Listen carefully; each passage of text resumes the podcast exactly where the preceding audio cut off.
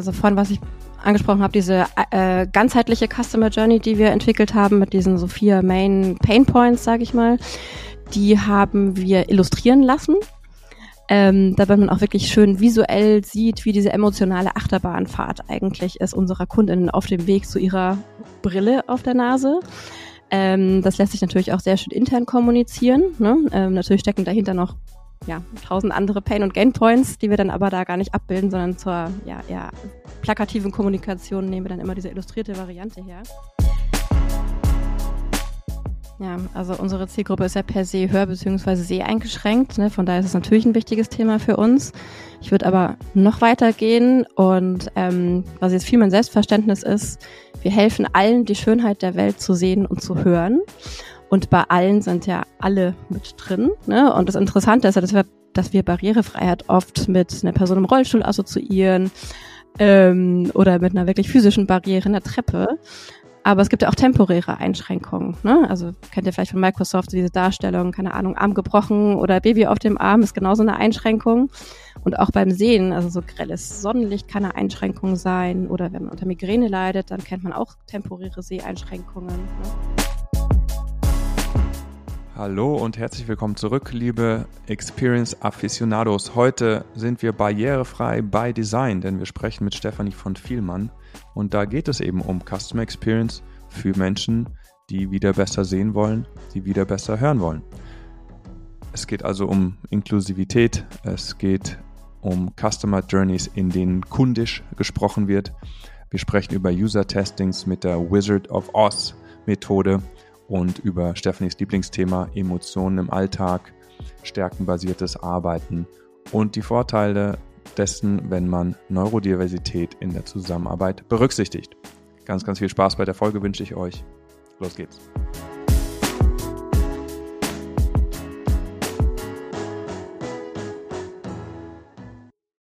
Dieser Podcast wird produziert von Lenart Media, deiner Agentur für Business Podcasts. Herzlich willkommen bei den Digital Product Talks und herzlich willkommen. Unser heutiger Gast äh, ist Stefanie von Vielmann. Schön, dass du heute mit uns hier diese Folge aufzeichnest. Ja, hi Felix, hi Daniel, freue mich dabei zu sein. Schönen guten Morgen. Stefanie, Vielmann verbindet man mit Brillen, mit stationärem Handel, mit Kontaktlinsen. Was macht eine Head of UX bei Vielmann? Ja, die, die Frage bekomme ich tatsächlich häufig gestellt. Ähm, also klar kümmern wir uns ähm, ja, um das Offensichtliche, also ein Online-Shop und die Apps. Aber wir betreuen auch die Produkte, die digitalen, die zum Beispiel in Niederlassungen verwendet werden. Also die Fachkräfte in den Niederlassungen, ähm, die tragen ja zum Beispiel die Sehwerte und die Kundendaten auf dem iPad quasi ein. Äh, die, äh, es gibt zum Beispiel ein Produkt, das heißt die Diva, die digitale Warteschlange, ähm, wo sie dann auch auf dem iPad dann Termin- und Laufkundschaft managen und gucken, wer ist quasi gerade frei. Also um diese ganzen ähm, ja nicht direkt Endkunden sichtbare Produkte kümmern wir uns auch. Also deswegen bezeichnen wir auch als unsere äh, User, nicht nur die EndkundInnen, sondern eben auch die äh, Fachkräfte in den Niederlassungen und auch die, die hier in den Zentralbereichen arbeiten. Wie sieht dein, wie sieht der Daily Business aus? Wie muss man sich das vorstellen? Ich, wie du schon gesagt hast, ihr habt wahrscheinlich äh, Endkunden, äh, digitale Produkte, aber auch möglicherweise für den Vertrieb. Also wie, wie, wie muss, müssen wir uns ein Daily Business vorstellen? Es ist sehr abwechslungsreich, das ist auch das Spannende dran. Ähm, vor allem, weil ich jetzt hier bei Vielmann in einem Unternehmen bin, wo ja ein echtes physisches Produkt dahinter steckt. Ne? Also hier Brille auf der Nase. Das war früher bei mir nicht so. Da war ich eher in Unternehmen oder auch Agenturen, die halt per se digital aufgestellt sind und jetzt so ein echtes physisches Produkt mit, mit den ganzen Logistikprozessen dahinter und auch eben mit dem Hauptniederlassungsgeschäft. Ähm, ja, das ist eigentlich das äh, Spannendste daran. Also ich habe da super viel gelernt, also nicht nur über Augenoptik, sondern eben auch über Logistikprozesse und was dann eben alles dahinter steckt, wenn man zum Beispiel, weiß ich nicht, Lieferzeiten anzeigen will auf einer Homepage. Ne? Ich meine, ist ja wahrscheinlich auch so generell, wenn du Brillenträgerin bist, ja nochmal, also du kannst ja dann aus Erfahrung eigentlich sprechen, wie der ganze Prozess halt so läuft und dann deine UX-Expertise reinbringen. Ich würde mir schwerer tun. Ich habe gerade vor dem Felix gesagt, dass ich vor einem Monat zum ersten Mal in meinem Leben beim Augenarzt war. Ähm, also ich glaube, das ist ja auch nochmal was, nach, ganz anderer, ganz anderer Zugang dann. zu dem Thema. Ja, und äh, trotzdem äh, habe ich auch Sachen gelernt, die ich vorher noch überhaupt nicht wusste. Also ich würde mich jetzt als Brillenträgerin per se nicht als Expertin betrachten. Also vor allem jetzt, da ich weiß, was ich alles nicht weiß über Augenoptik.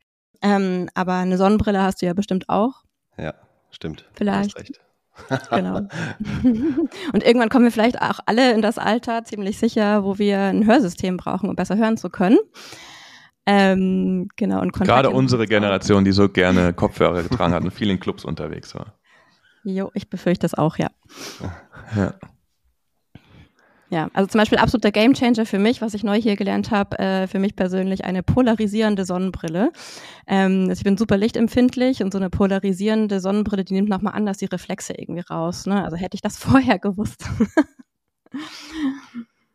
Aber weil du gerade das Thema Hörgeräte oder Hörhilfen angesprochen hast, ist es auch etwas, wo ihr, wo ihr unterwegs seid oder in Zukunft unterwegs sein wollt als Vielmann? Genau, also das Thema wird generell jetzt immer sichtbarer auch. Ähm, und wir haben jetzt erst neulich den ganzen Hörakustikbereich auf der Webseite überarbeitet, beziehungsweise sind noch dabei. Ähm, ja, weil es eben auch ein super äh, spannendes Thema ist. Und die Hörakustik, die funktioniert nochmal ganz, ganz anders als äh, die Augenoptik. Und das Allerspannendste finde ich, äh, um nochmal zum Daily Business zurückzukommen, ist so der Austausch mit den Fachkräften in den Niederlassungen. Ne? Und da eben auch zu hören, wie funktioniert eigentlich so ein Beratungsgespräch in der Hörakustik? Wie, äh, ja, ist das Beratungsgespräch für die optimale Brille? Ne? Ähm, das ist so komplex und ich äh, musste echt meinen Hut oder meine Brille in dem Fall ziehen vor der Expertise, die halt in den Niederlassungen tagtäglich dort gelebt wird. Ne? Also wir machen super viel Research auch in den Niederlassungen und äh, unterhalten uns einerseits mit denen und gucken aber auch, ja, mit so ein bisschen Shadowing äh, quasi uns an, äh, ein bisschen wie ein unsichtbarer Schatten, wie äh, ja die Leute agieren und wie sie auch beraten werden, wie die Prozesse sind. Und die AugenoptikerInnen, die haben sofort, wenn ja, ein Kunde, eine Kundin reinkommt, haben sie sofort eine Fassung äh, im Kopf, die eben dieser Person gut im Gesicht sitzen würde. Das finde ich super faszinierend. Ja. ist also UX Research in dem Bereich ein super spannendes Thema. Kannst du uns da noch, noch ein bisschen mehr Insights geben? Also es war jetzt äh, wahrscheinlich viel qualitativ. Wenn du schon sagst, mit Shadowing macht ihr da auch, macht ihr auch quantitativen Research. Ähm, wie müssen wir uns das vorstellen? Ja, ähm, vielleicht fange ich mal so an. Also als ich vor gut zweieinhalb Jahren angefangen habe bei Vielmann, war eines der ersten Projekte auch tatsächlich sich so die ganzheitliche Customer Journey anzuschauen. Ähm, also die Produktteams, die waren äh, ja eher, haben eher siloartig gearbeitet und es gab so kein einheitliches Verständnis über, wie ist denn eigentlich wirklich die Customer Journey vom Auslöser sei es, meine Augen sind irgendwie schlechter geworden oder meine Brille ist kaputt, ne, bis hin zum, ich habe jetzt meine neue Brille auf der Nase. Und da haben wir gestartet mit äh, Interviews, haben dann die Sachen, die wir rausgefunden haben, aber dann nochmal äh, validieren lassen mit einer Umfrage. Mit, äh, es waren 1000 Leute in äh, Deutschland und haben dann quasi vier konkrete validierte Painpoints rausbekommen, die dann ja, halt die Basis bilden für unsere weitere Produktentwicklung und auch Priorisierung.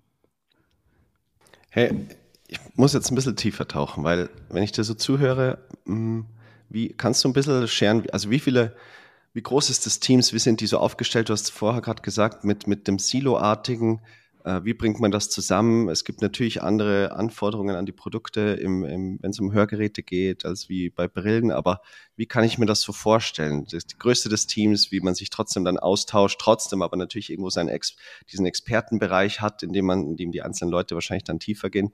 Ähm, das, das würde mich gerade mega interessieren. Ja, also aktuell sind wir im UX-Team 13 Leute und mit verschiedenen Rollen, also von User Research, UX Design und Visual Design. Und ähm, die meisten sind UX-Designer ähm, und die, also wir arbeiten, sind quasi hybrid aufgestellt. Wir sind eine Abteilung, eine zentrale Abteilung und äh, arbeiten dann aber als Entsandte in den Produktteams sozusagen. Ne? Also haben dort in den Produktteams unsere Routinen, haben aber auch intern im UX-Team versuchen wir quasi zu sparen, uns gegenseitig Feedback zu geben, so Designkritiks durchzuführen, unsere eigenen internen UX-Prozesse zu verbessern, sei es irgendwie, wie äh, organisieren wir von der Struktur her ein Figma-Projekt oder äh, wie machen wir äh, generell Landingpages bei Vielmann, dann auch für die verschiedenen Themen.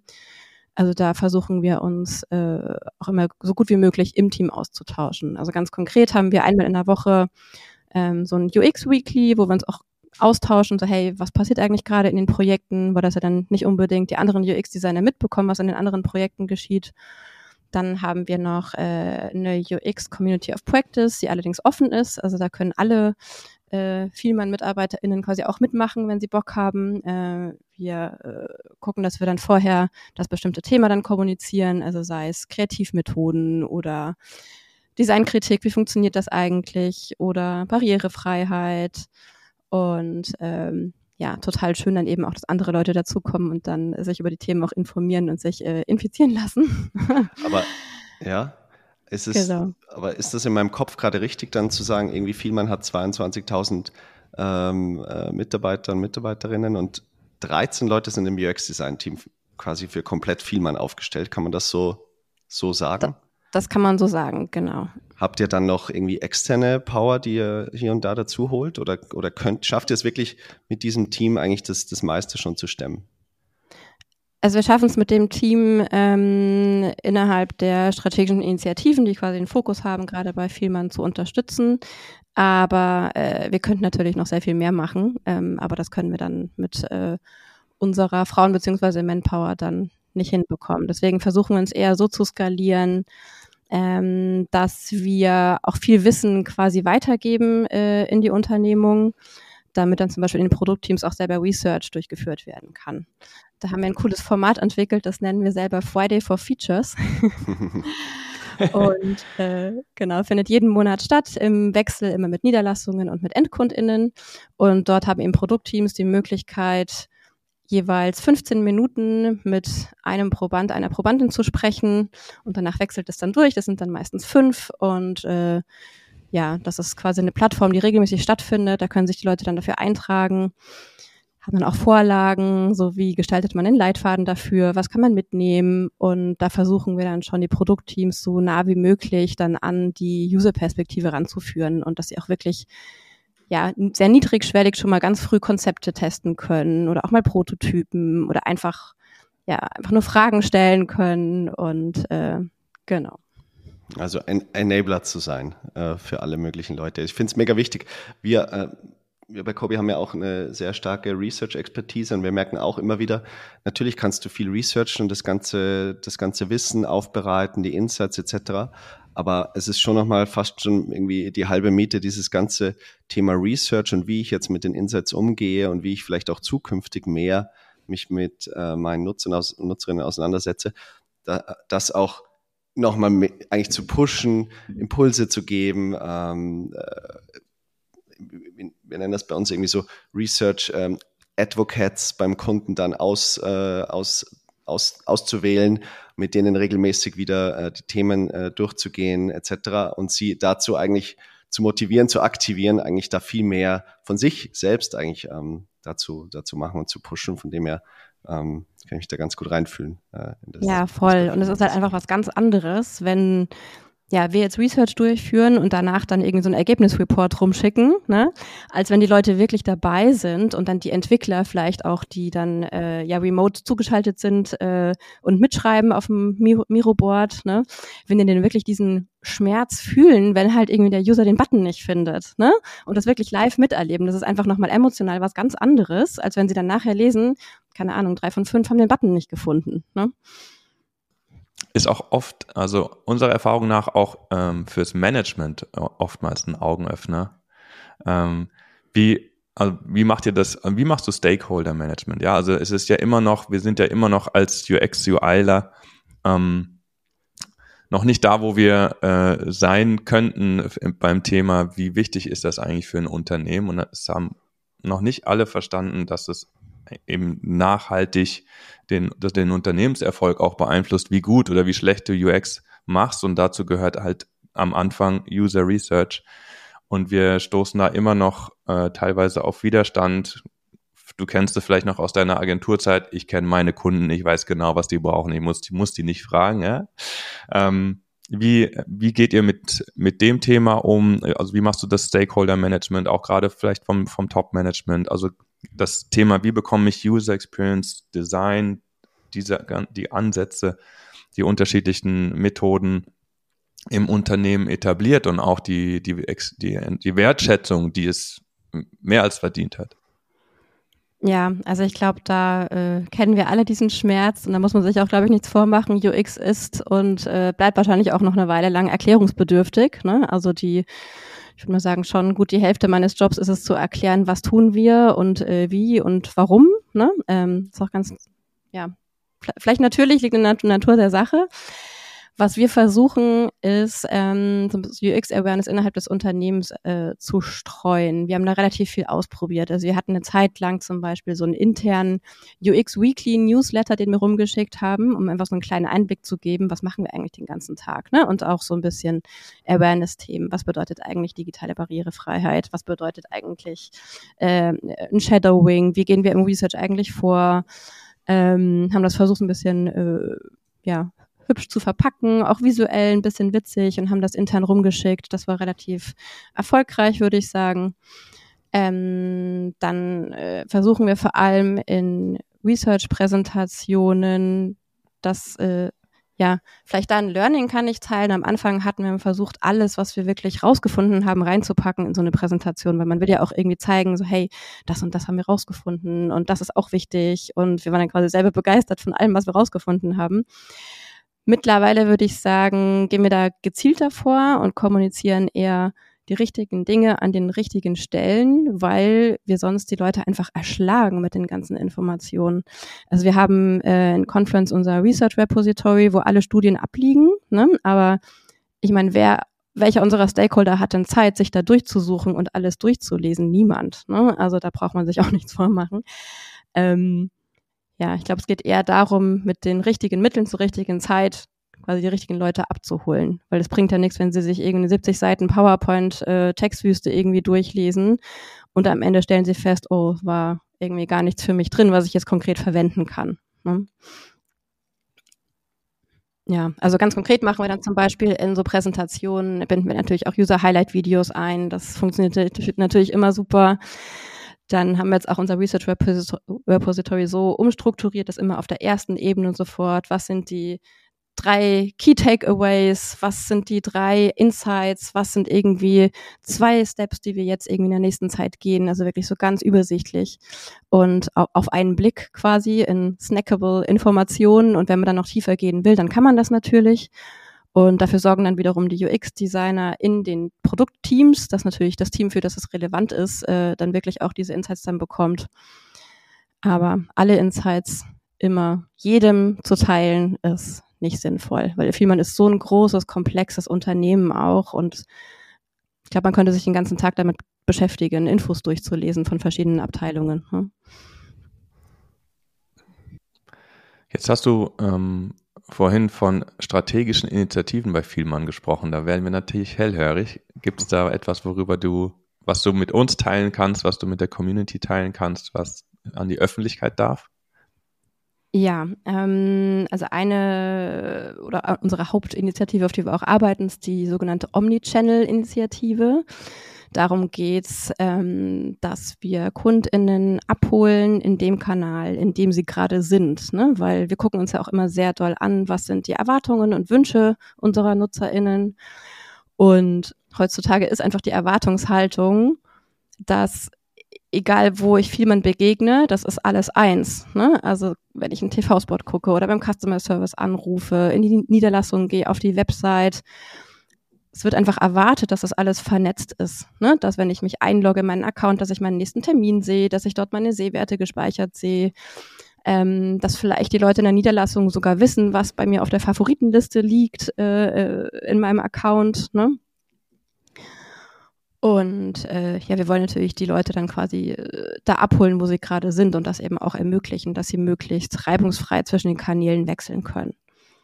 Weil sie das eben auch so von, von anderen äh, gewöhnt sind. Ne? Also seit der Pandemie kennt man das auch zum Beispiel beim Baumarkt, da gibt es auch so eine Art Click and Reserve und das erwarten die Kunden eben auch von uns. Ne? Ähm, Und wie, also wie messt ihr, also wie messt ihr und, und bewertet dann Erwartungen und Wünsche entlang der Custom Experience der unterschiedlichen Touchpoints? Wie schaut ihr euch das an und wie schaut ihr, dass das auch alles nahtlos ineinander übergeht? Weil genauso wie du sagst, ja, ähm, ich kann 15 Touchpoints haben, und die waren alle gut. Und der 16.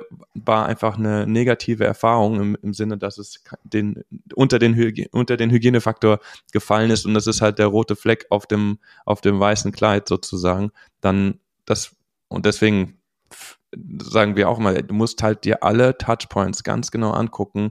Und du darfst ja eigentlich an keinem einzigen Touchpoint einen Fehler erlauben. Und die Experience mit digitalen Touchpoints, wo wir, also wo wir von UX sprechen, das ist halt der Großteil ähm, der, der Touchpoints. Ja, das ist das beste Beispiel Bank. Wie oft gehst du heute noch in so eine Filiale im Vergleich zu, wie oft rufst du vielleicht mal bei der Hotline an oder wie oft machst du deine Banking-App auf oder willst deine Karte sperren? Ähm, ja, das, das muss halt alles, also du musst das auf dem Schirm haben als UX, äh, als UX-Manager, als UX-Lead ähm, und die Menschen an dem Punkt gut verstehen, das bewerten und dann im Idealfall noch optimieren? Wie, ähm, wie geht ihr da vor, gerade beim Thema Messen, Bewerten, Optimieren? Ja, ähm, also von was ich angesprochen habe, diese äh, ganzheitliche Customer Journey, die wir entwickelt haben mit diesen so vier Main Pain Points, sage ich mal, die haben wir illustrieren lassen. Ähm, dabei man auch wirklich schön visuell sieht, wie diese emotionale Achterbahnfahrt eigentlich ist unserer Kundinnen auf dem Weg zu ihrer Brille auf der Nase.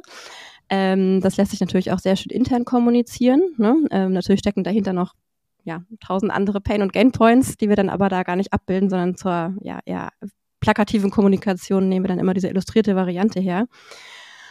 Und ähm, dann an den einzelnen, in den einzelnen Produktteams geschieht dann eigentlich so diese Messung funktioniert jetzt dieser eine Touchpoint oder nicht. Und äh, wir UX-Designer bringen aber immer noch diese ganzheitliche Perspektive auch in die Produktteams mit rein. Und dafür ist zum Beispiel unser Weekly auch ganz gut, wenn wir sagen so, hey, äh, keine Ahnung, wir haben jetzt hier eine Online-Terminvereinbarung vielleicht was verbessert, ne? Äh, müssten wir vielleicht dann nicht auch mit äh, den Leuten sprechen, ähm, die die digitale Warteschlange irgendwie managen in den Niederlassungen, hängt das irgendwie zusammen. Also uns fallen dann manchmal so eine Synergieeffekte auf und dann bringen wir auch einfach Menschen zusammen. Das sind wir manchmal Menschenverbinder, ne? ähm, die dann sagen so, hey, äh, sprech doch mal mit dem und dem. Ich habe gehört, der arbeitet auch an einem ähnlichen Thema. So, also sind wir ganz oft Schnittstelle einfach, weil wir in so vielen Produktteams unterwegs sind. Genau. Und ähm, uns macht es auch total Spaß, manchmal Touchpoints zu optimieren, äh, ja, die nicht digital sind. Also zum Beispiel haben wir letztes Jahr unsere Versandbox überarbeitet, wenn man jetzt im Online-Shop was bestellt. Ähm, ja, typisches Apple-Beispiel, ne? Dann, äh, und da irgendwie so eine komische Kiste ankommt, die irgendwie gar nicht sich nach viel man anfühlt und aussieht, dann ist das irgendwie nicht so schön. Und da hat eben eine UX-Designerin aus unserem Team einen Vorschlag gemacht und äh, der wurde dann auch tatsächlich umgesetzt. Ähm, Super. Das ist, finde ich, eins der spannendsten Themen, gerade für uns hier im deutschsprachigen Raum, wo ja auch ähm, ganz viele Unternehmen eben aus der analogen Welt kommen und jetzt sich digitalisieren müssen. Ist ja bei vielen nicht anders. Ähm, dann wirklich die analogen, die digitalen Touchpoints zusammenzudenken, in der, in der Journey zu denken, und ähm, an jedem Touchpoint idealerweise die richtige Experience äh, zu gestalten und zu, und zu liefern. Ne? Also was, was würdest du denn sagen, was ist denn da der Schlüssel für die erfolgreiche Verschmelzung von analog und digital? Weil vor der Herausforderung stehen ja tatsächlich sehr, sehr viele Unternehmen. Ja, ich glaube zuallererst erstmal das Bewusstsein darüber, dass das wirklich alles zusammenhängt. Ne? Also wie du auch schon gesagt hast vorher. Ähm, die Experience in der Niederlassung kann, äh, ist super gut und dann logge ich mich aber irgendwie vielleicht in der App ein und bin dann enttäuscht, weil ich gar nicht das vorfinde, was ich glaubte vorzufinden. Ähm, und das muss alles irgendwie zusammenhängen. Ich glaube, dieses Bewusstsein dafür, das ist erstmal so die Basis überhaupt. Ihr habt ja jetzt, wie du gesagt hast, eben nicht nur ähm, Brillen, sondern auch das ganze Thema Hörgeräte. Wir werden ähm, sicherlich auch nochmal später über das ganze Thema abseits der Brille, was gibt es noch für Produkte, die, die viel man hier liefert, sprechen. Aber ähm, ich habe äh, zwei Kinder daheim.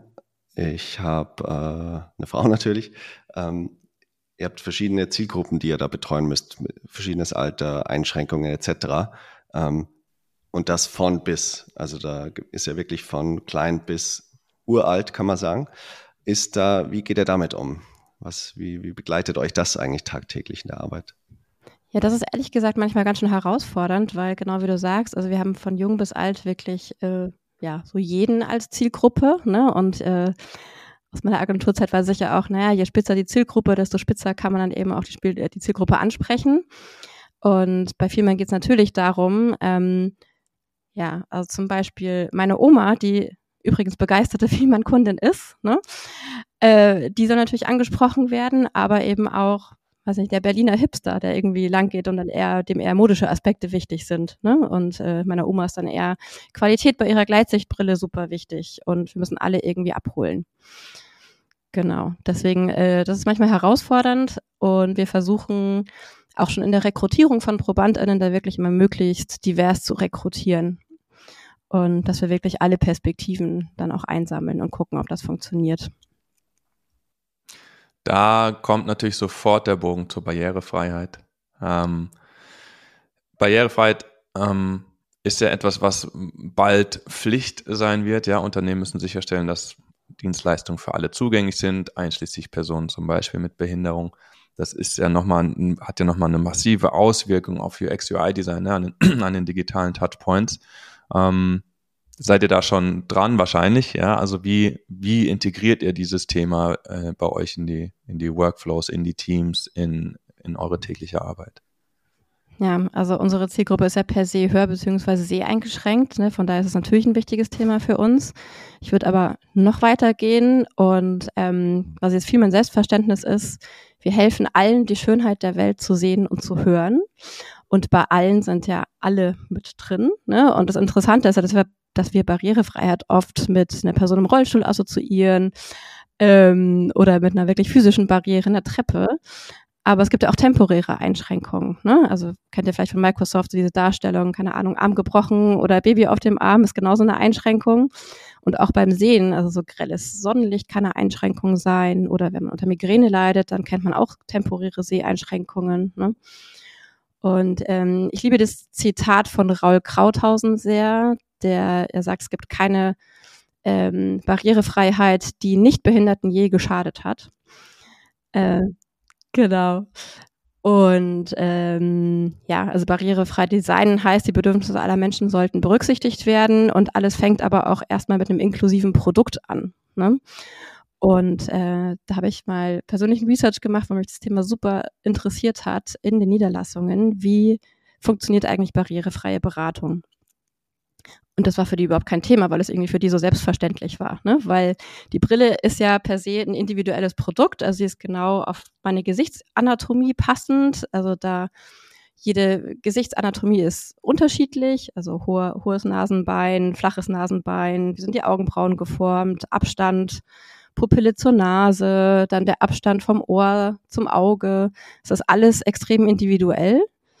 Und je nach Sehwerten kommt das dann auch noch äh, ja, ins Spiel, ob man irgendwie eher eine Kunststofffassung ertragen kann oder Nasenpads braucht. Da können natürlich die Fachkräfte in den Niederlassungen sehr kompetent beraten und eben auch sagen, was zu deinem Gesicht passt. Also das ist schon mal per se inklusiv. Und dadurch, dass Vielmann so also wirklich für jedes Sehbedürfnis so unterschiedliche Gläser hat. Das ist auch nochmal eine Besonderheit, weil viele Optiker, die haben dann ja nicht die volle Auswahl an Gläsern ne? und wir können wirklich für jedes Bedürfnis was abbilden. Also es ist schon mal per se ein inklusives Produkt. Und was die Leute in den Niederlassungen auch schon sehr viel besser machen als wir im digitalen Umfeld, muss ich sagen, ist das, dieses kundisch sprechen. Ja? Also die Leute kommen rein und ein Niederlassungsleiter hat in einem Research mal gesagt, hier, die wollen eine Brille kaufen, die wollen keine augenoptische Ausbildung machen. Also erkläre ich dem nichts von, das ist ein asphärischer Schliff und das Brillenglas ist irgendwie 1,6 dünne, äh, was weiß ich, ne? sondern es ist einfach ein dünneres Glas. Also die verstehen das sehr gut, kundisch zu sprechen. Und wenn ein Physikprofessor vor denen steht, dann wissen die, dass sie halt von Brechungsindexen sprechen können und den dann so auch so abholen können. Ne? Aber die erspüren das halt total empathisch. Und äh, wir versuchen im digitalen Umfeld so diese Gratwanderung hinzukriegen aus augenoptisch fachlich korrekt, aber eben trotzdem noch verständlich für Endkunden. Also dieses Thema, ja, leichte Sprache finde ich essentiell beim Thema Barrierefreiheit auch. Mhm. Jetzt gibt's ja gerade von, also ich sage mal jetzt sehr Autoren, UI-Designern, ja, gibt es ja immer noch ein paar da draußen. Ähm, da, wenn ich mit denen spreche, die sagen, boah, ja, jetzt Barrierefreiheit und wenn es für alle funktionieren muss, dann wird es halt generisch und dann hast du gar nicht mehr diese, das Besondere im Design. Ähm, wie, wie, siehst du das? Führt das dazu, dass wir es, dass wir äh, die digitalen Touchpoints im Prinzip für alle nutzbar machen? Führt es dazu, dass wir, dass das zu einer auch zu einer Gleichheit der Dinge oder wie schaffen wir es trotzdem noch ähm, wir sind ja der Überzeugung, wenn du, äh, du bist ein Unternehmen mit einer Marke und du stehst für bestimmte Werte und dann sollte, sollten sich deine Touchpoints idealerweise von der Kundenhotline bis, zu, bis zum ähm, äh, Mitarbeitenden im, im Store bis hin zu, zu den digitalen Touchpoints, sollte sich zumindest so anfühlen, wie das, äh, wofür die Marke steht.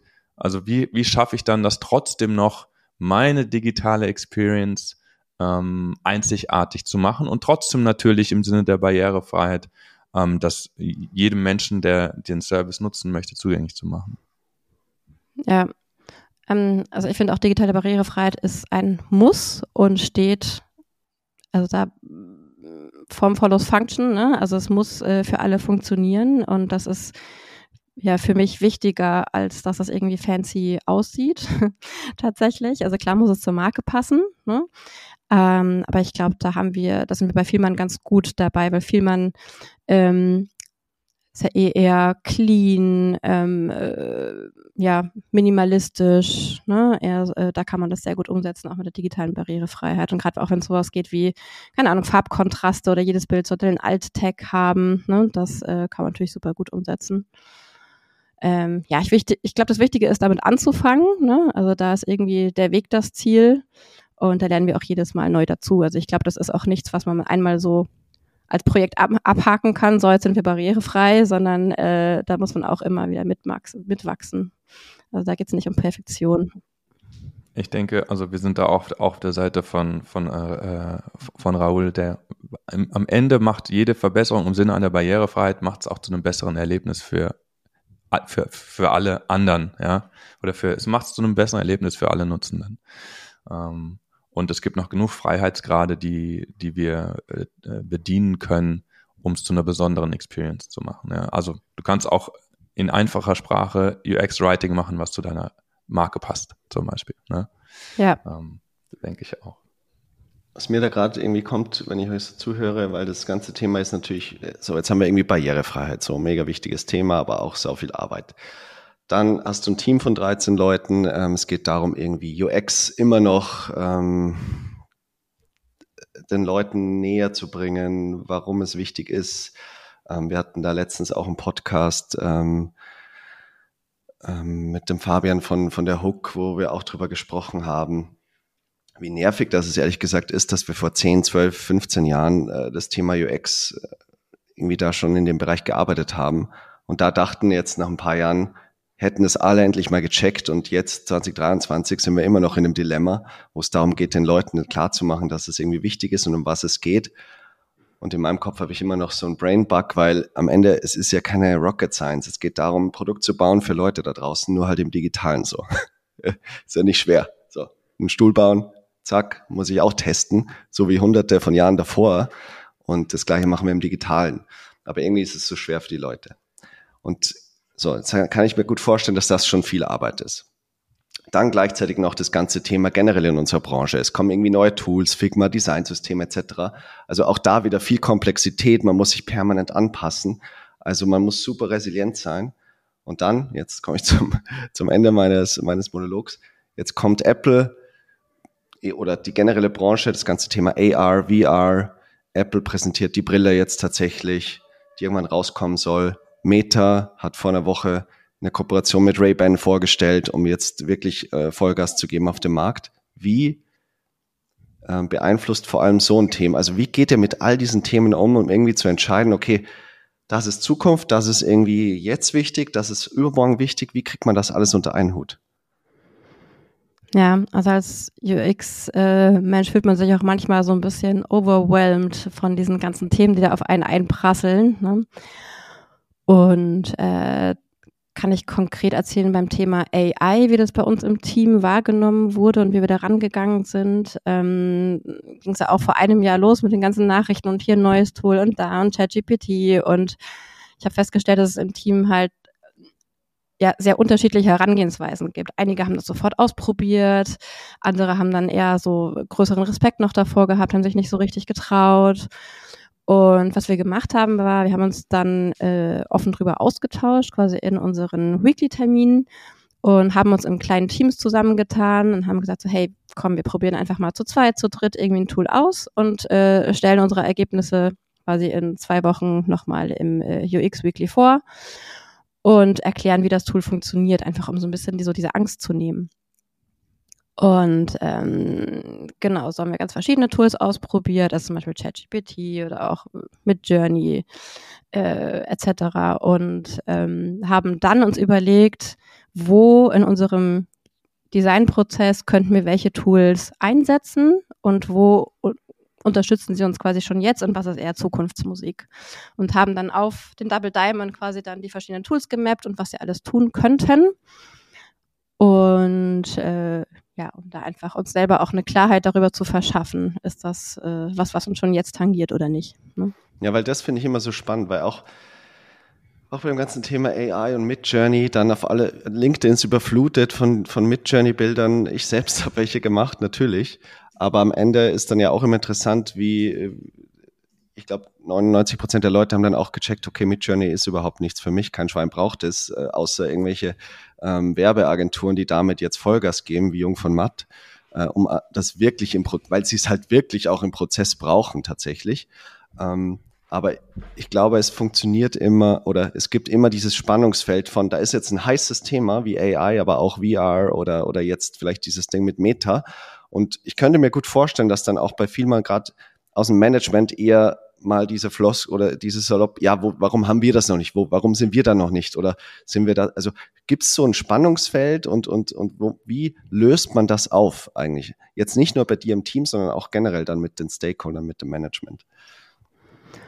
Ja, also generell gibt's ähm, ja bei uns einen Teams-Kanal äh, quasi bei Vielmann über AI, wo sich die Leute, die ja Bock haben, auf das Thema auch drüber austauschen ähm, wirklich offiziell einsetzen, tun wir es jetzt ehrlich gesagt noch nicht, weil wir einfach auch noch unsicher sind, äh, äh, was dann quasi userbezogene Daten oder so weiter angeht. Ne? Also für wir manchmal im Team ChatGPT und so weiter nutzen, ist eher so, keine Ahnung, was, was, was sollte ein, eine Menüleiste irgendwie haben in einem E-Commerce-Shop? Also eher so ganz generelle Sachen oder hier, wie schreibt man einen guten Leitfaden oder so, ne?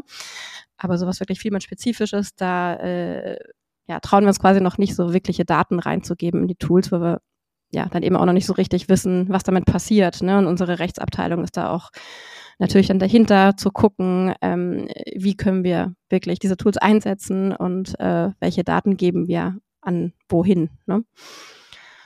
Ähm, ja, ich würde sagen, dieses Spannungsfeld äh, äh, existiert eher innerhalb der Teams, weil eben manche sehr unbe ja, sehr proaktiv irgendwie rangehen und manche im Team dann eher Hemmungen haben. Und ich glaube, da hilft es, also hat es uns total geholfen, im Team einfach offen drüber zu sprechen, also auch über diese Überforderung und die zuzugeben, ne? weil jeder kocht ja nur mit Wasser und kein Mensch kann irgendwie 100 neue Tools am Tag ausprobieren. Und so einfach dieses greifbar machen von AI und dieses konkrete Ausprobieren, so hey, probier jetzt mal dieses Tool aus zusammen mit dem aus dem Team und dann guckt mal, was ihr rausfindet und ob ihr es sinnvoll findet oder nicht. Ne? Also es hat uns extrem viel geholfen, so ein bisschen die Angst vor diesem Thema zu nehmen. Ja, da gebe ich dir auf alle Fälle recht, dass man da viel testen muss, um auch ähm, du, du sagst es sehr diplomatisch, ähm, Leute, die da noch ein bisschen ähm, eine Hemmung haben, aber es gibt ja auch viele Zweifler und viele von Leute, die sagen, okay, das macht überhaupt keinen Sinn und das wird uns, äh, wird die Menschheit in den Abgrund äh, treiben. Deswegen finde ich es sehr, sehr gut, wenn man viel testet und, und, und das auch im Unternehmen dann immer wieder auch dann so langsam beweist, es hat einen gewissen Mehrwert in dem und dem Bereich. Ähm, Ihr macht ja aber auch nicht nur, das ist jetzt ein guter Bogen, eigentlich nicht nur Tests, sondern ihr habt ja auch jetzt abseits der Brille auch andere ähm, Themen, die ihr pusht. Ihr habt Kooperationen, ähm, ihr habt aber auch eigene andere Produkte, die ihr ausweitet, die jetzt weniger mit der Brille, sondern vielleicht mit dem davor und danach zu tun haben. vor allem zum Beispiel diese neue App, die ihr auch rausgebracht habt. Ähm, erzähl uns gern da ein bisschen mehr ähm, zu dem Thema, wie sich da Vielmann breiter aufstellen möchte. Ja, ähm, die Seecheck-App, also super spannend. Die ist seit ein paar Wochen erst äh, offiziell draußen im äh, Store. Und, äh, ist immer ein schönes ja. Gefühl, wenn man mal was draußen hat, oder? Ja. Können wir bitte ganz kurz diesen Moment appreciaten. Andere Unternehmen, die schlagen jahrelang, bis irgendwas gelauncht ist, endlich ist immer was draußen. Ja, und endlich kann man es auch zeigen, an was man gearbeitet hat. Ja. Und kriegt endlich mal auch echtes Nutzerfeedback und nicht nur immer dieser imaginäre Test. Ja, ja tatsächlich haben wir in der Seecheck-App sehr, sehr viele Nutzertests auch vorher gemacht. Ähm, äh, von Anfang an. Und also richtig schönes Vorzeigeprojekt, würde ich sagen, in Bezug auf User Research.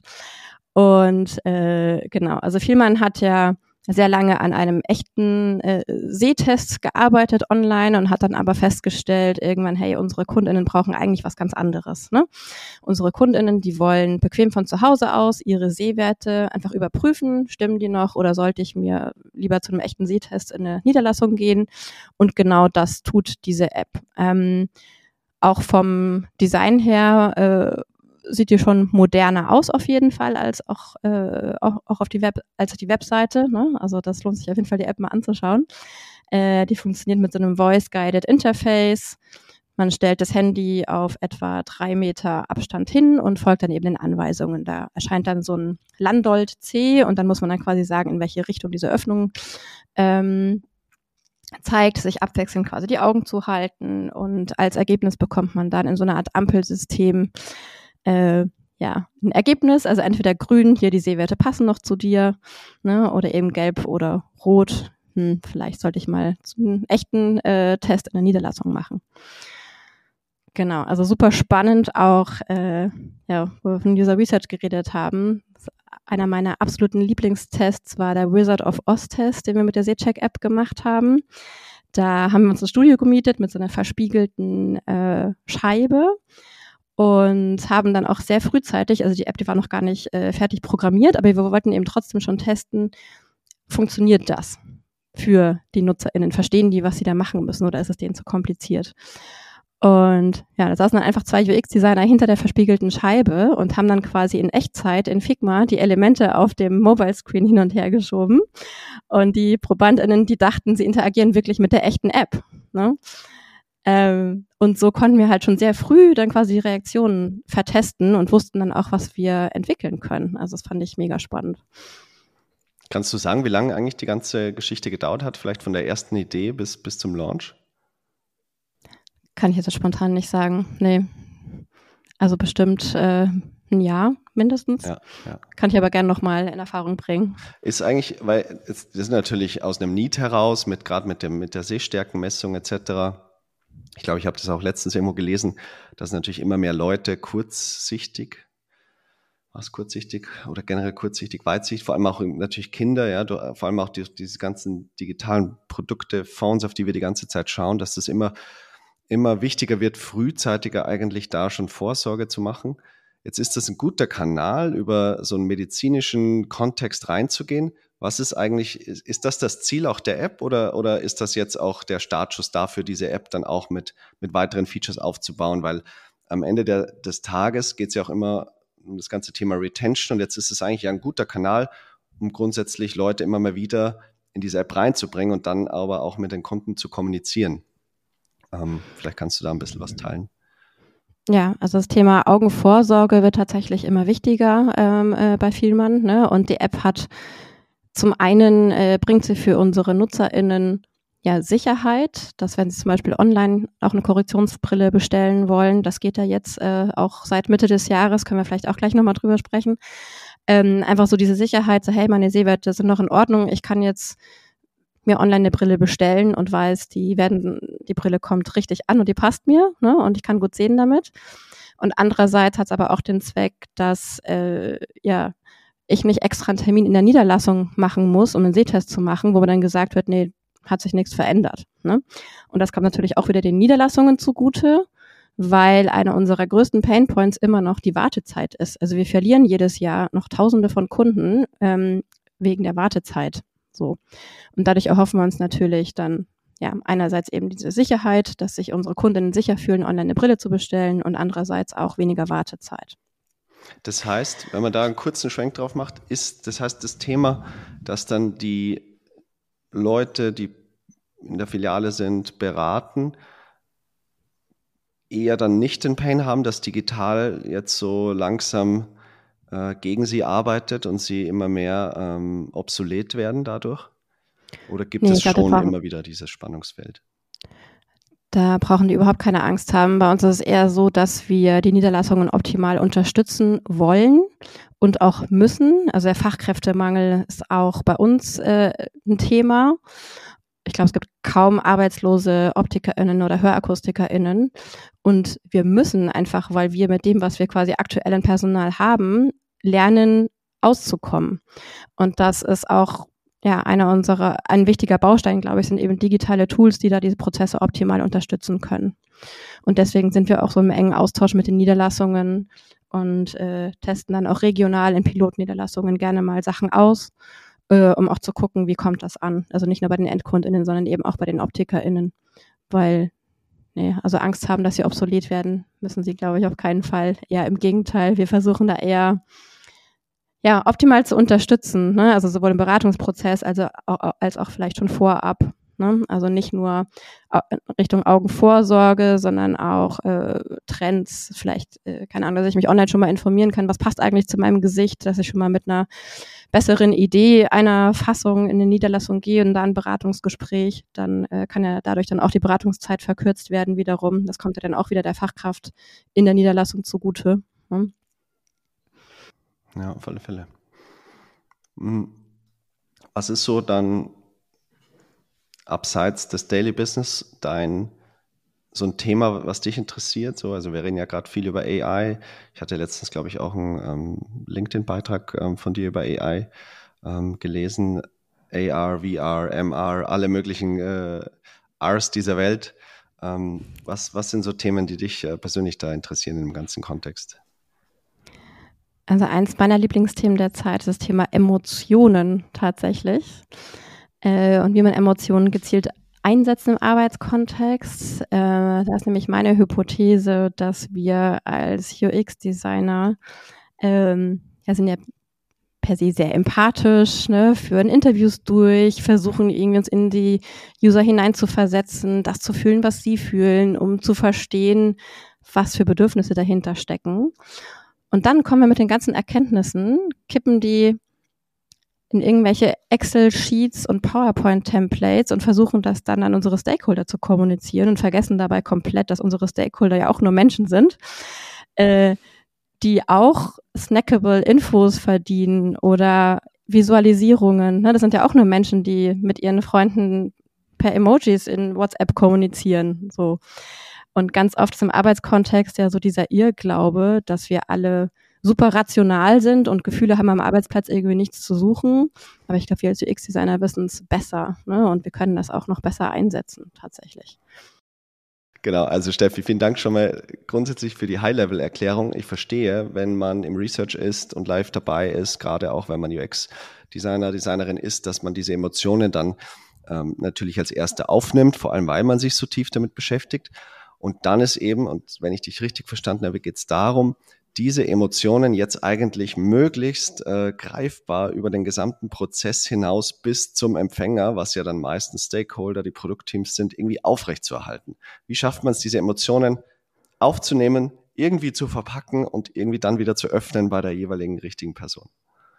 Ja, das ist auch immer noch eine Lernreise, auch eine persönliche Lernreise, auf der ich mich gerade befinde. Und ähm, Genau, was ich schon mal rausgefunden habe, ist, dass dieses Thema so drei Ebenen hat. Es hat ja einmal so das Thema äh, man selbst, wie geht man selbst mit seinen eigenen Emotionen um, weil ganz oft sind ja die Reaktionen der anderen, die haben ja mehr oder meine Emotionen haben sehr viel mit mir zu tun, aber ganz äh, wenig eigentlich mit dem Gegenüber. So. Dann einmal die Emotionen im Team, wie steuert man die eigentlich oder reflektiert die und dann auch oder auch mit Stakeholdern und äh, dann die Emotionen von EndkundInnen.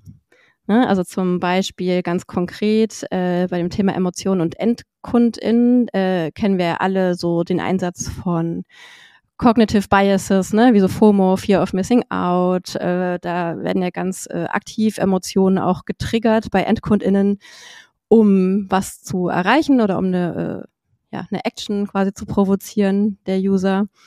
Ähm, was ich ganz spannend fand, äh, komme ich wieder zur Augencheck-App, äh, bei zur Sehcheck-App, als wir die getestet haben mit diesem Wizard of Oz. Da haben wir aktiv Promotion, äh, Emotionen provoziert. Und zwar haben wir das so gemacht, dass wir eher Dinge getestet haben, wo wir genau wussten, die sind eigentlich over the top und wollen wir gar nicht so entwickeln. Wir wollen aber das Feedback der ProbandInnen dazu haben. Ne? Also haben wir einmal so einen super nüchternen Ergebnis-Screen getestet gegen einen super emotionalen Ergebnis-Screen und einfach geguckt, wie sind die Reaktionen darauf. Gar nicht mit dem Ziel zu wissen, nehmen wir den Screen A oder B, sondern wo ist eigentlich die goldene Mitte? So, also das wäre so mein, mein erster Tipp, äh, Emotionen und EndkundInnen, also provoziert gerne mit Lo-Fi, also Lo-Fi-Identity-Prototypen in Tests, Emotionen bei den NutzerInnen, weil es bringt ja nichts, wenn man schon das fertige Produkt, so wie es live gehen soll, testet, sondern man will ja was rausfinden. Ne? Und dann ist es äh, ja manchmal gut, Dinge zu testen, die man gar nicht so umsetzen würde.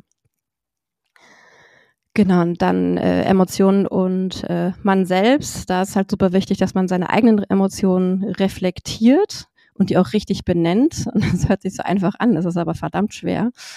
Ähm, so bin ich jetzt eigentlich wütend, bin ich enttäuscht, warum?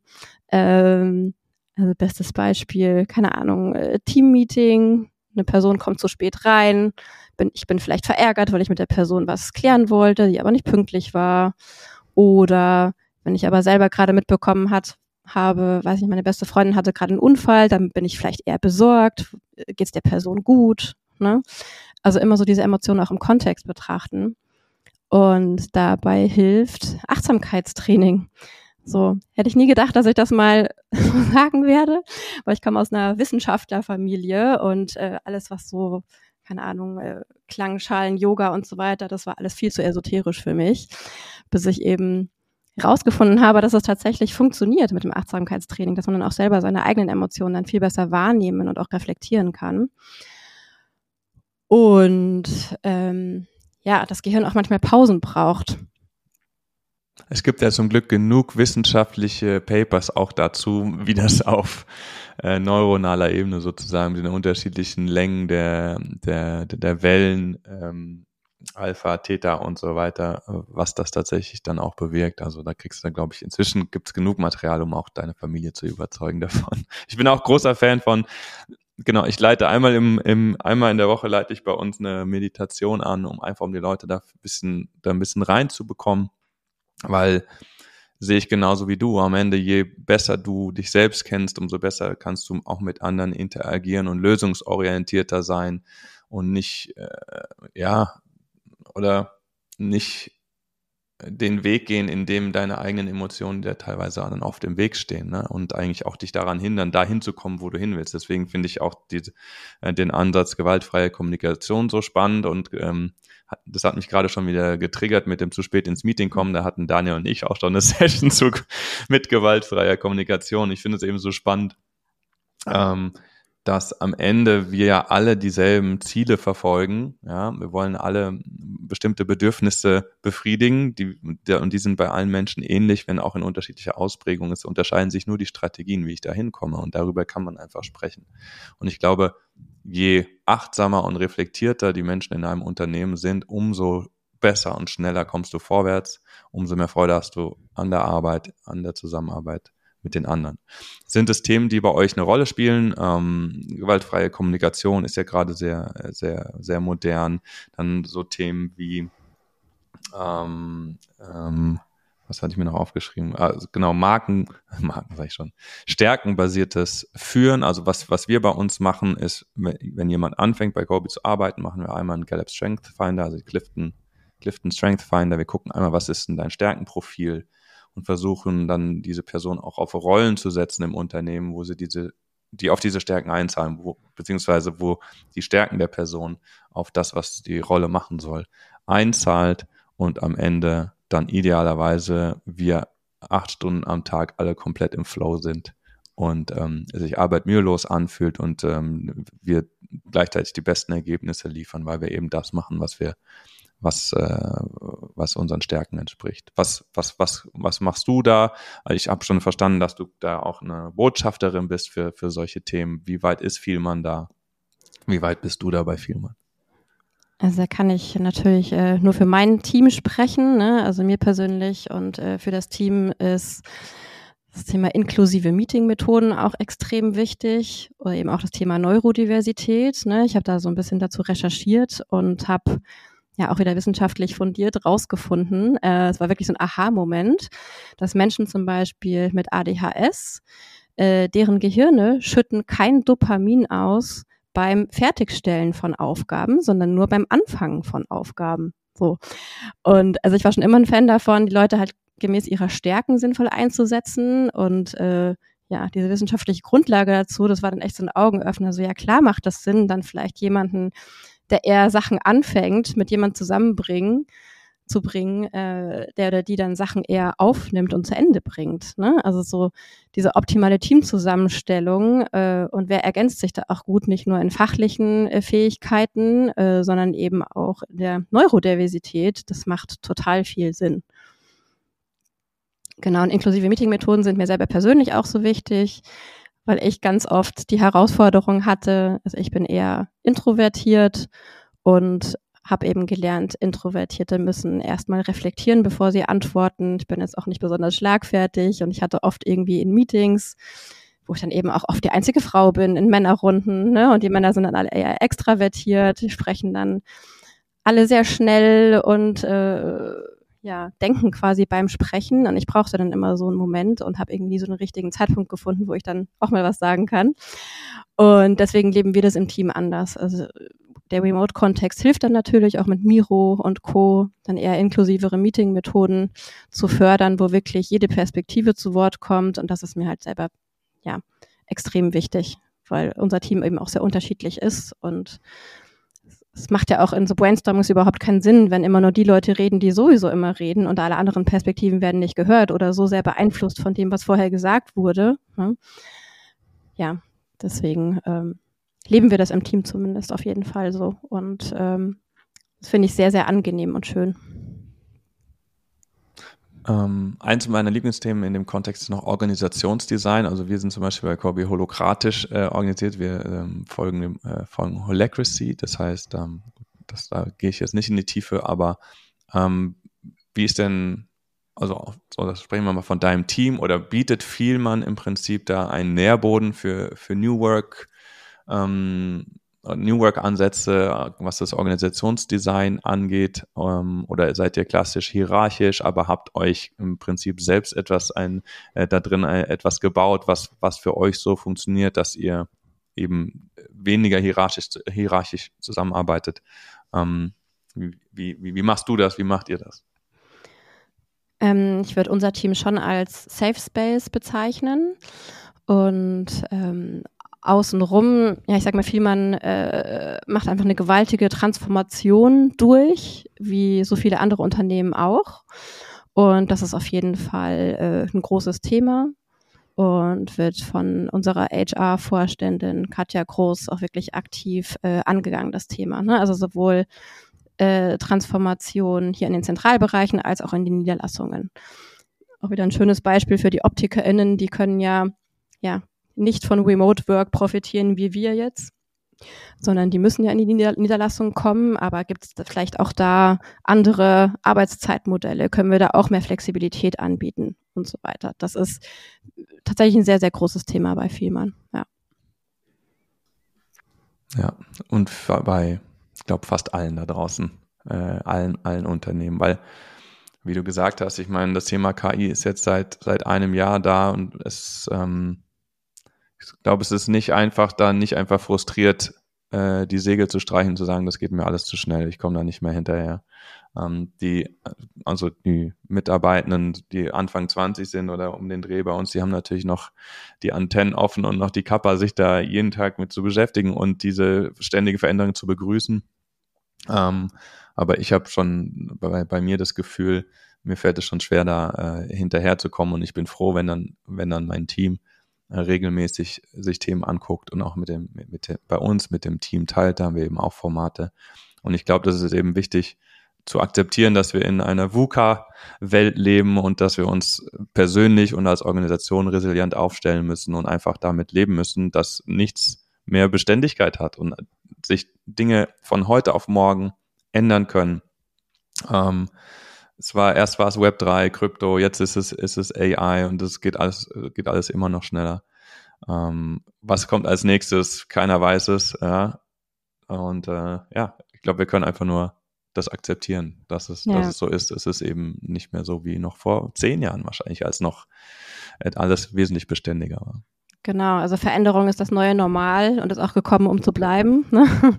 Vielleicht haben wir als Team auch einfach den Vorteil gehabt, wir, also ich habe im Januar 2000, äh, ein, muss ich überlegen, 21 äh, angefangen, also genau im zweiten schlimmsten Lockdown. Das heißt, wir haben uns auch als relativ neues Team remote zusammengefunden und haben dann auch erstmal remote einen Teamworkshop gemacht, um uns besser kennenzulernen, erstmal zu, auch zu überlegen, was sind so Leitlinien, nach denen wir arbeiten wollen, was sind eigentlich unsere Werte als Team und haben schon da ja quasi sehr früh angefangen, uns eben in diesem Remote-Setup zusammenzufinden. Und ich glaube, ja, vielleicht war es, äh, haben wir das auch so dann ganz gut hinbekommen und äh, geschafft, dass halt diese Nähe und dieses Vertrauen auch im Team versteht, auch in diesem Remote-Setup, weil wir es auch quasi anders als Team gar nicht kannten. Ne? Ja, vielleicht allgemein, äh, genau, Transformation, das ist ja immer vor allem auch so eine menschliche Komponente. Ne? Ähm, also ich glaube, die ha Hauptherausforderung ist da, die Leute wirklich mitzunehmen und zwar nicht nur so, dass sie dann einfach mitmachen, sondern dass sie auch wirklich dahinter stehen und verstehen, warum äh, sie das tun, was sie tun. Ne? Und da hilft auch wieder ja das Thema Emotionen, wie zeigt man das den Leuten, was man tut. Ne? Und eben auch da gelten eigentlich die gleichen Regeln, die wir alle bei EndkundInnen anwenden. Heißt, einfache Sprache. Es bringt ja nichts, wenn ich meine Stakeholder irgendwie mit UX-Buzzwords überschütte und sie dann gar nicht verstehen, was ich eigentlich von ihnen will, sondern ähm, ja, Sachen auch wirklich visuell kommunizieren, auch drauf, äh, mit, mit Videos, also wirklich auch alle Wahrnehmungskanäle, die man so hat, auditiv, äh, visuell auch bedienen also unseren EndkundInnen würden wir ja nie irgendwie 70 Seiten Textwüsten PowerPoint zuschicken und erwarten, dass sie das alles lesen. Also wieso erwarten wir das dann von unseren Stakeholdern intern? Eigentlich total verrückt, ne? Und ja, daran will ich so ein bisschen appellieren, dass wir UX-Designer auch im Arbeitskontext quasi die empathischen und visuellen Superpowers, die wir haben, auch viel mehr einsetzen und uns trauen, die einzusetzen und nicht die Angst haben, dass das irgendwie nicht professionell wirkt oder so, sondern im Gegenteil, das ist professionell, wenn mein Gegenüber mich versteht und auch schnell versteht, was ich eigentlich meine, weil ich es visuell gut unterstütze. Ja, ja definitiv. Ich glaube, das ist halt wahrscheinlich immer unter, ja gut, äh, der hinkt vielleicht der Vergleich. Ich meine, wir als Agentur, das ist ja nochmal ein bisschen was anderes, weil du wirst dafür bezahlt und man hat dann so diesen Druck, die Erwartung wirklich jetzt dann auch, wenn man jetzt Wochen, Monate lang Research gemacht hat, auch dann alles Mögliche quasi aufzubereiten und so groß und, und, und krass darzustellen, wie es auch dann im Prinzip ja auch der, der Gegenwert war. Ähm, aber es ist auch unser ständiger Struggle, sich zu überlegen, okay, das, wie, was, wie können wir trotzdem die Dinge relativ greifbar und schnell greifbar machen und dann eher in die Tiefe gehen, wenn es Sinn macht. Ähm, und, das, und dem Gegenüber, ähm, dem Kunden Team da das, trotzdem das Gefühl zu geben, okay, man ist da sehr professionell äh, rangegangen und sie brauchen sich keine Sorgen zu machen, dass wir dann nur schnell, schnell irgendwas gefragt haben. Ähm, genau. Stefanie, wir sitzen schon eine ganze Weile zusammen. Ähm, ich würde gerne gegen Ende nochmal einen unserer Kobe-Glaubenssätze mit dir challengen. Wir sagen, ähm, dass die pragmatische Qualität, das heißt 1A Usability, 1A Utility, also die richtigen Features, möglichst einfach zu benutzen. Das ist Hygienefaktor geworden. Ja, ich, ich kann mich nicht mehr mit einem digitalen Produkt raustrauen, was nicht die, eine perfekte pragmatische Qualität hat, ist aber nichts, was begeistert. Und den Kampf um Aufmerksamkeit da draußen gewinne ich mit einer hohen hedonischen Qualität. Das heißt, die Nutzenden haben das Gefühl, das fühlt sich gerade genau richtig an, was ich hier mache. Ja, das, zum einen passt das zur Marke, zum anderen erfüllt es meine Erwartungen, wie sich das hier gerade anfühlt, durch die Art und Weise, wie wir im, als UX und UI-Designer das gestaltet haben. Ähm, siehst du das genauso? Wie schafft ihr das bei Vielmann auch wirklich die Vielmann reinzubacken in die Experience? Das wäre meine erste Frage. Und meine zweite Frage, hast du Glaubenssätze in diesem, in, in, in deinem, in deiner, in deinem Bereich der Expertise, äh, die du mit uns gerne teilen würdest? Ähm, ja, also ich würde auf jeden Fall zustimmen, dass ein erfolgreiches Produkt oder eine Dienstleistung nicht nur funktional und effizient sein sollte, sondern eben auch ja im Idealfall positive Emotionen bei den NutzerInnen auslösen sollte. Allerdings würde ich schon sagen, dass wenn es ein Produkt gibt, was wirklich ein Problem löst oder Dinge vereinfacht oder besser macht, dann sind wir bestimmt auch bereit, Abstriche zu machen bei der hedonischen Qualität. Hm? Ähm, ja, vielleicht ein großes Beispiel Amazon, das weiß ich nicht, hedonische Qualität würde ich jetzt nicht unbedingt äh, als gut empfinden. Ne? Sieht jetzt nicht besonders irgendwie toll aus. Aber es funktioniert halt einfach und deswegen nutzen das die Leute trotzdem. So. Ist natürlich auch eine Frage, bist du in einem, in einem Verdrängungsmarkt, wo du auch mit der Experience im Prinzip einen Grund liefern kannst, warum die äh, Nutzenden mit dir interagieren sollen, oder bist du halt Monopolist, so wie Amazon mehr oder weniger, ja, klar, es, also was die pragmatische Qualität angeht, sehr gut, hedonische Qualität, also ich fühle fühl da jetzt nichts, sehe das wie du, fühle da nichts Besonderes, aber das ist, glaube ich, auch nochmal ein Faktor, in ob du Monopolist bist oder dich in einem Markt bewegst, wo du den Kampf um die Aufmerksamkeit tatsächlich auch ähm, mit der besten User Experience gewinnen kannst. Ne? Hm. Ja, das stimmt. Also äh, vielleicht auf Vielmann bezogen, ähm, in den Niederlassungen, da geschieht tagtäglich so viel Empathie und Fingerspitzengefühl, also diese Nähe, äh, die man hat zu den MitarbeiterInnen dort, die einen wirklich individuell und empathisch beraten diese Emotionen versuchen wir eben auch ins Digitale zu übertragen. Da habe ich jetzt noch nicht die äh, Allweltslösung, wie wir das hinkriegen, ne? aber das ist auf jeden Fall die Challenge. Weil es geht ja auch um sehr individuelles Produkt. Ne? Also keine Brille ist gleich wie die andere. Und wir wollen ja nicht irgendeine Brille machen, sondern eben deine Brille. Ähm, genau das ist übrigens auch die neue Kampagne jetzt von Vielmann, die gestartet ist, die eben Menschen individuell in ihren Lebenssituationen zeigt. Und da versuchen wir äh, ja auch so diese Emotionen Nähe zu überbringen. Meine Brille, ich meine, die habe ich die ganze Zeit, den ganzen Tag in meinem Gesicht, ne? Also so, mit der kann ich gut sehen. Also sehr persönlicher geht's fast kaum. Das ist eben was ganz anderes als, ja, weiß ich nicht, bei Amazon irgendwie äh, noch schnell einen Adapter zu bestellen. Apropos neue Kampagne von Vielmann, wo geht die, wo geht die Reise hin für, für Vielmann und wo geht die Reise hin für, für dich bei Vielmann?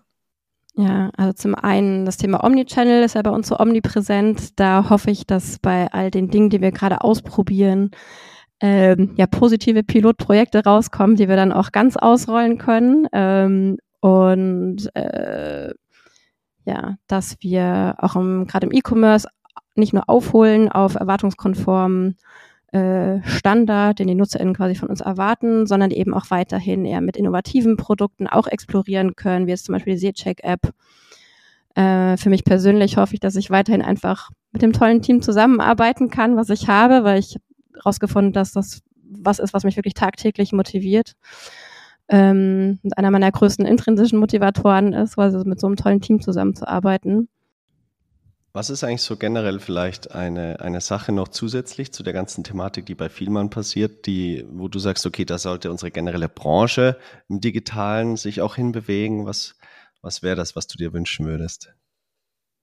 Ähm, so mehr Authentizität und Ehrlichkeit. Manchmal, auch gerade bei Konferenzen, hat man so einen Eindruck, so, boah, alle machen irgendwie äh, alles besser und sind Vollprofis äh, in AI-Tools und äh, etc.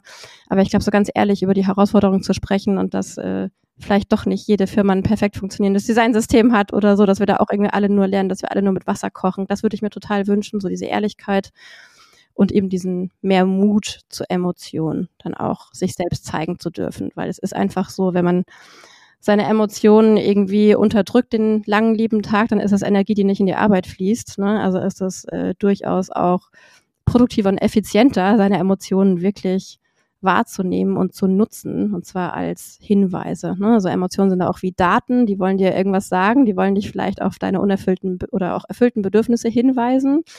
Was du dann damit tust, ist natürlich auch die andere Sache, aber ja, erstmal bemerken und reflektieren ist schon mal die Basis dafür. Würde ich auf alle Fälle hundertprozentig unterschreiben. Vor allem auch nochmal auf den, auf den Kontext, äh, klar, in einem Unternehmen, aber auch bei, wenn es um die, in der Zusammenarbeit mit Externen geht. Also man kann ja viel intern vorantreiben, aber dann irgendwie auch dafür zu schauen, wie kann man mit allen externen Dienstleistern irgendwie auch so eine gewisse Basis schaffen, ähm, ist definitiv ein, ein Riesenmehrwert. Ähm, meine Lieblingsfrage zum Schluss, ähm, und es, du solltest jetzt keine Vielmann-Apps erwähnen, aber welche anderen Apps oder Produkte im, äh, digital ähm, ja, zaubern dir jeden Tag ein Lächeln ins Gesicht?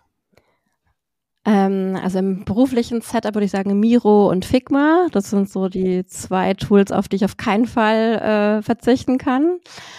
Und privat ähm, ist das Notion, das ist quasi so mein zweites Gehirn.